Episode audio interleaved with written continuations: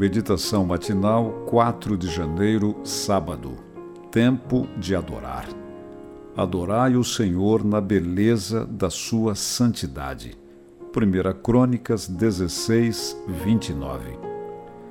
Ao ser interpelado pela mulher samaritana, Jesus deixou claro que a verdadeira adoração é um encontro do ser humano com Deus vai muito além dos locais e dos rituais construídos pelo homem. É uma experiência pessoal e direta.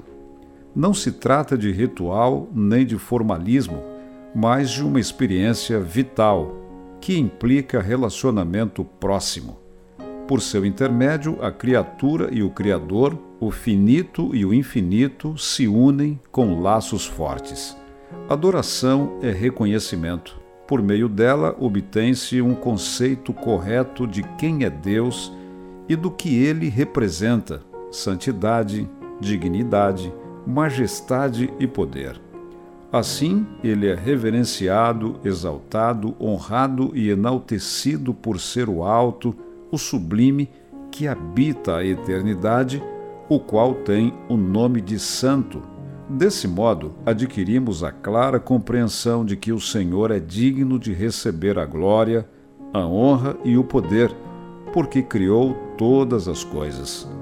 Por sua vontade, elas vieram a existir e foram criadas. Adoração é também companheirismo com Deus. Ele se revela e se comunica com o adorador. Esse exercício tem duas vias, de endereçar e receber. Deus fala e nós ouvimos. Deus age porque em Cristo tem agido decisivamente. Nós aceitamos e damos. E assim lhe respondemos tributando devoção e fervor em uma combinação de respeito e amor. Deus, como Criador, inspira respeito. Como Redentor, inspira amor é assim que o adoramos em espírito e em verdade. Finalmente, a verdadeira adoração é serviço. Seu propósito principal não é apenas tornar o ser humano um receptor das bênçãos de Deus, mas levá-lo a prestar tributo a Ele, oferecendo seus dons ao Criador com fé sincera e total obediência devemos oferecer sacrifícios espirituais agradáveis a Deus por intermédio de Jesus Cristo.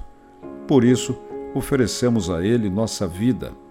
A expressão mais elevada do serviço como adoração é a entrega do próprio ser.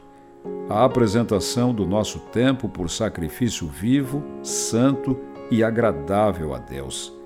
No entanto, a verdadeira adoração não está completa com a entrega da nossa vida ao Senhor, a menos que sirvamos a nosso semelhante. Este é mais um dia em que podemos adorar ao Senhor, servir a Ele e a nosso próximo.